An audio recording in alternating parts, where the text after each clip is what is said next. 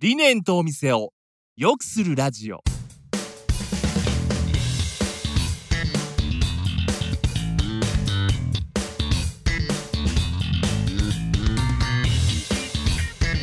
理念とお店を良くするラジオは理念合同会社代表の中島と栗原がお店を経営する皆さんとそこに働くスタッフのことお客様のことなどに関するさまざまなお悩みを解決する情報や考え方について皆様の質問を交えながらお伝えしていく番組です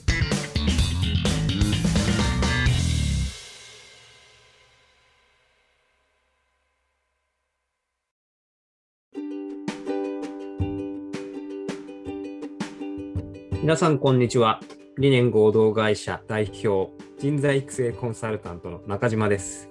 はい、同じくクリエイティブディレクター栗原です。はい、ということで、今回は第12回の放送となりました。はい、ね、もうゴールデンウィークも終わりまして、こうね、皆さん、職場にも慣れてきたところで、こう休みが入ると、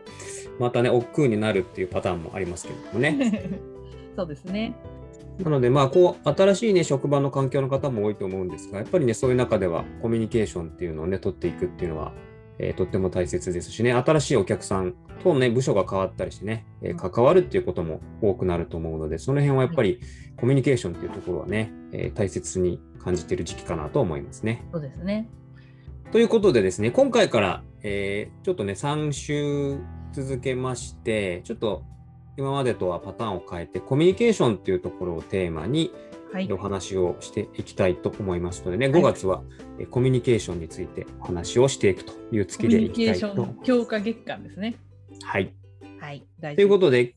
今日からですね、まず1回目、コミュニケーションの会をスタートしたいと思います。はい、よろしくお願いします。お願いします。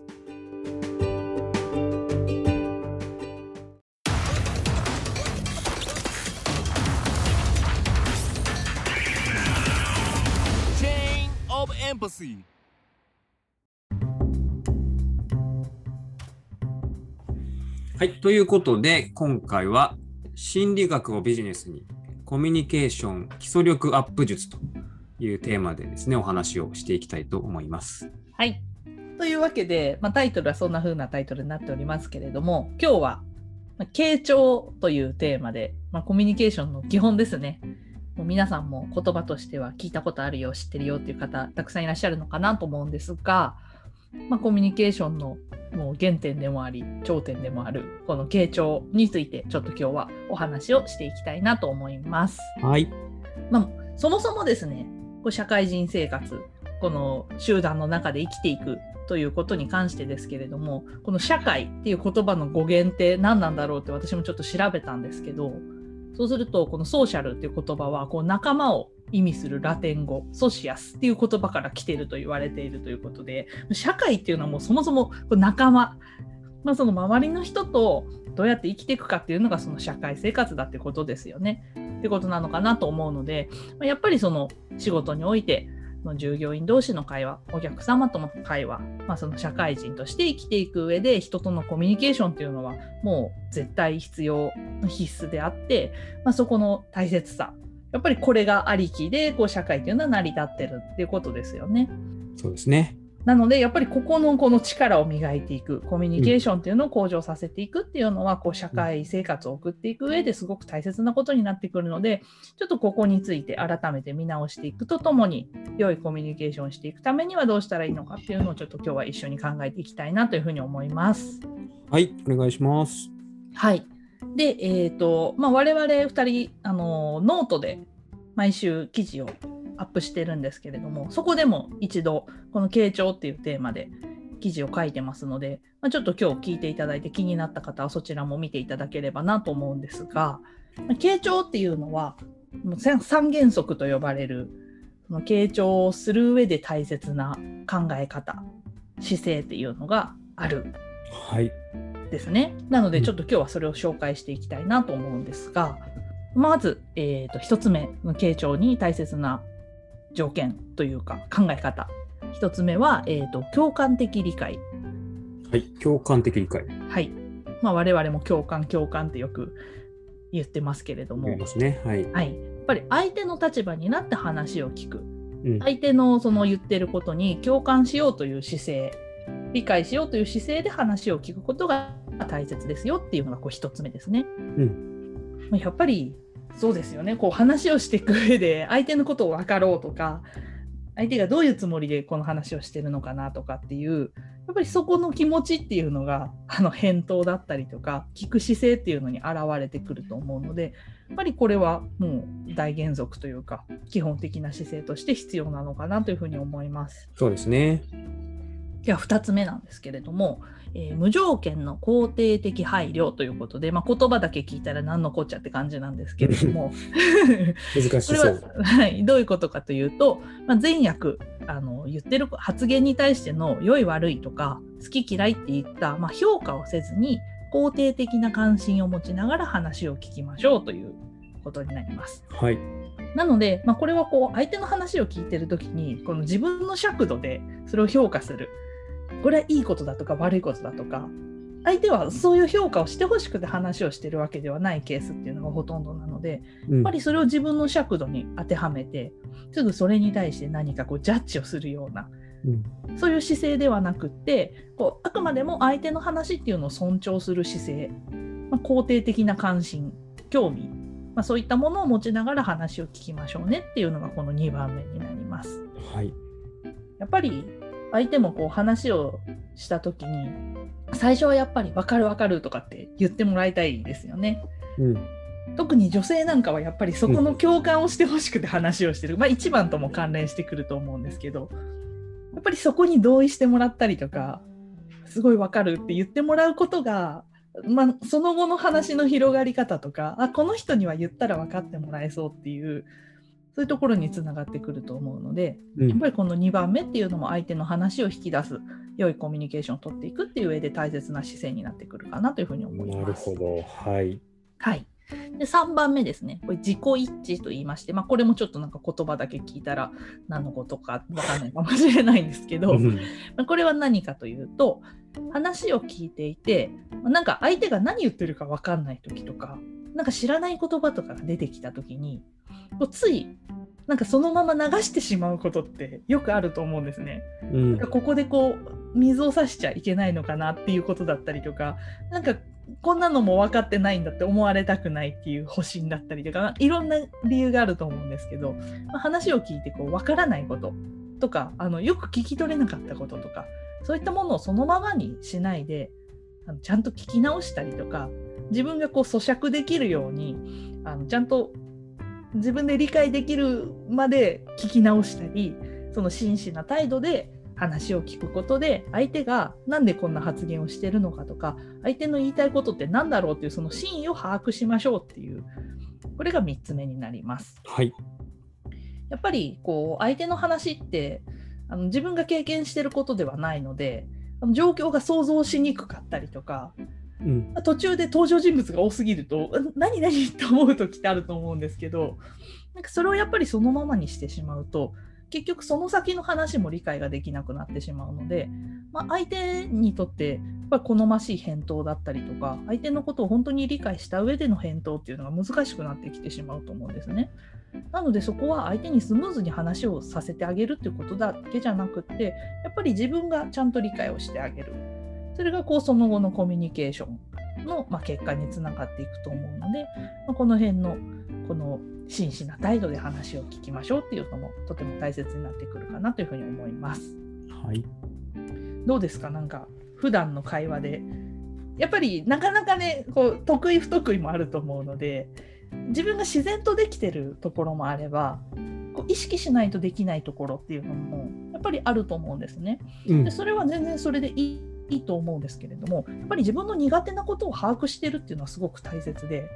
自分はついこう話を聞いて分かんないところそのままにしちゃう癖があるなとかうん。ついついなんかそれを分かった風な あーみたいな感じで返事しちゃうなって人とかって結構特にこの3番は多いのかなと思うのでそういう自分を自覚していればやっぱりそこは意識してあでもちゃんと相手の話の真意がこれじゃ理解できなそうだなと思えばあの聞き直すとかえちょっとちょっともう一回そこ詳しく教えてみたいな風にこう意識的に言うっていうことができると思うので、うん。やっぱり自分の得意なところできてないところっていうのを、まあ、この3つのあの観点でちょっと見直してみるっていうのは大切かなと思います。そうですね。こう、あんまり普段話してない人とかだと、聞き直すってしづらい場面もあったりするので、でもそこで聞き直さないでそのまま行っちゃうと、また後でより聞き返しづらくなっちゃったりすると。ありますよね。今更になっちゃう。仲いい人同士だったら、え、何？ってこう気軽に聞き直せても、その辺って、こんなこと分かってないって思われるのも恥ずかしいっていうのもあるし、ちゃんと聞いてないのって思われちゃうのもっていうのがあると、結構気を使って後で挽回できるかなと思って流しちゃったりっていうパターンもあるかもしれないね。ちょっと自分に挑戦しちゃうところありますよね。あと2番に関してもあこの善悪や好き嫌いといった評価をしないであの肯定的な関心を持ちながら話を聞きましょうっていうところに関してもやっぱりあの話相手によってはついそのジャッジというか評価をしてしまう相手特に部下からの相談とかなんかそういうものだとそんなつもりなくてもついついなんかこう普段ものを教える立場だと相手のなんかこう些細なコミュニケーションですらその善悪の判断をしてしまったりとかなんかつい上からの評価っていうのをしてしまいがちっていうのも相手によってはあると思うので、うん、ありますやっぱ。りそれは、うん、あのちゃんとその仕事としての教える教えられるの会話なのかそれともそうじゃなくってこれは人対人っていうところのコミュニケーションなのかっていうところでやっぱり自分の聞く姿勢っていうのも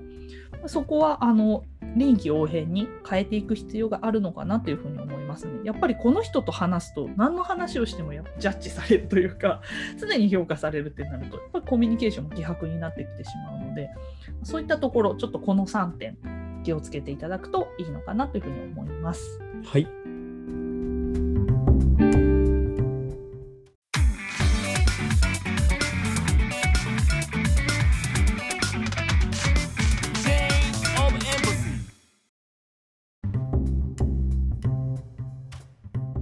はい、ということで、えー本日はですね、コミュニケーション基礎力アップということで、まあ、傾聴というところのお話をしています。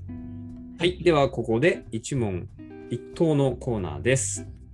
はい、えー私の担当する店舗は進んでコミュニケーションを取るタイプではないスタッフが多い。ですので、えー社員同士の意思疎通やお客様との会話が、えーうまくいかないことがあります。よくよく知れば皆人柄もいいので、そこをうまく引き出せればもっと、えー社内外、まあ、お客様とのコミュニケーションも含めてスムーズになるのではないかと思っています。えー何か改善する方法などはないでしょうか？というのが来ています。はい、ありがとうございます。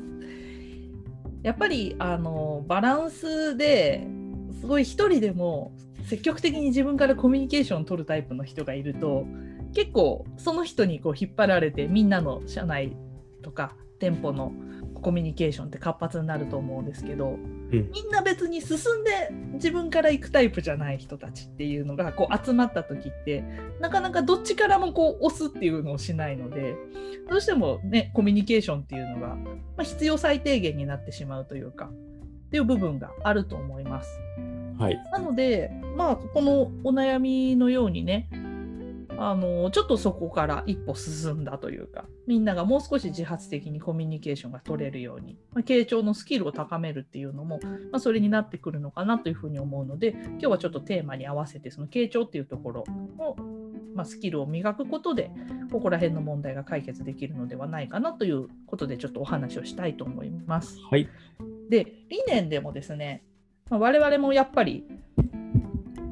その共感相手の話に共感したりとか相手の話を引き出して経営理念というところにつないでいったりとかっていう仕事をしてますのでやっぱりそこのあのスキルっていうのは日々磨いていかなきゃいけないなと思ってるところでもありまして、うん。私たちも週1回、あの会議をしてるんですけれどもそこで会議の冒頭でお互い5分ずつ持ち時間を持って雑談時間というか傾聴スキル磨き時間みたいなものを作っています。やってますね。はい、でこれまあどういったものかというと交代交代で1人5分ずつ話をするんですけどその1週間の間にあった、まあ、なんか自分がこう新たに身につけたものとか発見とかなんかこう新しい情報みたいなものあの仕事と関係なくても全然いいんですけど何か出来事と関連させて話をしてでそこに対して自分が何を感じたかとかどう考えたかみたいな、まあ、その考察の部分までその5分の間に話すんですけれども相手はその間にこうもう一人の人今話してる人の話をこううまく引き出しつつ傾聴ですよね本当に。それをうまくやっていくっていうその、まあ、自分がその成長するためにこう週1回自分がこうちょっとずつアップデートしていった様子なんかも話しながら相手はそれを聞く姿勢相手の話を引き出すっていうその傾聴のところを磨いていくっていうようなことをやっています。まさにこれがこう使えるんじゃないかなというふうに思っています。例えば、まあ、店舗だと、まあ、そのシフトとかによってねあの人数はまちまちだと思うんですけれども、まあ、5分から10分ぐらいの時間を取っていただいて、まあ、話して聞き手あともう1人ぐらいあの傍観者じゃないですけどそういう人がいるとすごくいいのかなと思うんですが1対1基本の話はその話し手と聞き手の1対1で進めていただいて聞き手の姿勢としては話し手ができるだけ自由に話してもらう。でスムーズにで長く話せるように工夫しながら聞くっていうことをこう意識しながら聞いていただくというルールでやっていただくといいと思います。なのであの最初のね、あの経営講座のところで話した傾聴の基本姿勢3つとかを頭に入れながら話すとどうしても硬くなっちゃいますけどここで考えていただきたいのはできるだけこうスムーズに話してもらうたくさん話してもらえるようにはどうしたらいいかっていうことをこう意識していくといいと思います。で、えー、ともう一人のその傍観してる人ですよね。その人っていうのはその2人の話を聞きながらどういった時に話がこう促進されてでどのような時にそれが滞ってるかっていったようなポイントを見ていただいて終了後にこう皆さんにその話を、まあ、客観的に見てる人じゃないとなかなかそこって見えないところだと思うので聞き手の人がこういう質問した時すごく話が膨らんだよとか話し手の人がすごく話しやすそうにしたよみたいなフィードバックをすることでこう三者の間でねちょっと傾聴のスキルあこういった返答をすると話って広がっていくんだなとかこういうことを聞いてあげると相手っていうのは気持ちよく話ができるんだなっていう新たな気づきにもなっていくので、まあ、こういったことを定期的に皆さんでやっていただくと自然と皆さんのコミュニケーションも活発になりますし傾聴のスキルっていうのもこう自然と上がっていくんじゃないかなというふうに思います。そうですね。なので、こういうのって、まあ、例えば店舗オープンする前の朝礼の時間で5分だけ、こう毎回、えー話す人、聞く人、傍聴する人、まあ、オブザーブをする人っていうのをこうローテーションをしながらやっていくといいと思うんですよね。はい。やっぱりお客様と直接話してた時のあの聞き方どうだったよとかっていうのってなかなかうん。その営業中とかにタイムリーに言えなかったりしますし、うん。まあ、上下関係だったら言えるのかもしれないんですが同僚同士だと何のきっかけもないのに急にあの時の聞き方良くなかったよみたいなのって言いづらいしまあそういうのって機会があればお互いにそう高め合ういい機会になる。まあロープレイみたいな形にできると思うのではい。すごくこれは、まあ、接客にも活かせますしね、えースタッフ同士でのコミュニケーションっていうのも円滑になるので、こういうのを積み重ねていくと、やっぱりすごくね、コミュニケーションより活発になりますよね。そうですね。ま私たちもその週に1回のミーティング用のその5分の話のネタどうしようかなって考えるので、まあ、自然とそのネタ探しの スキルじゃないですけど、誰かとこうちょっとしたお話をする時のネタに困るっていうのも結構あるあるの悩みだと思うんですけど、まあ、なんかそういうのの練習にもなるのかなと思うので、ぜひやってみていただければというふうに思います。はい、ありがとうございました。ということで、えー今日はですね、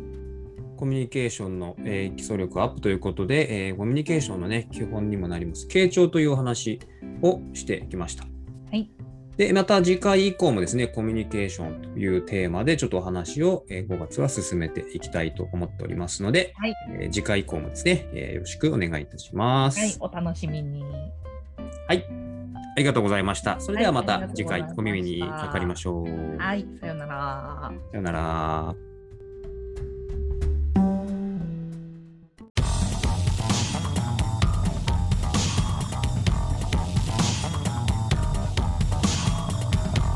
理念とお店を良くするラジオではリスナーの皆様からのお悩みを専用フォームから受け付けています。番組へのご意見ご感想もどしどしお寄せください。また Twitter ノートでも情報発信していますのでこちらもぜひチェックしてみてください。詳しくは番組概要欄当社ホームページをご覧ください。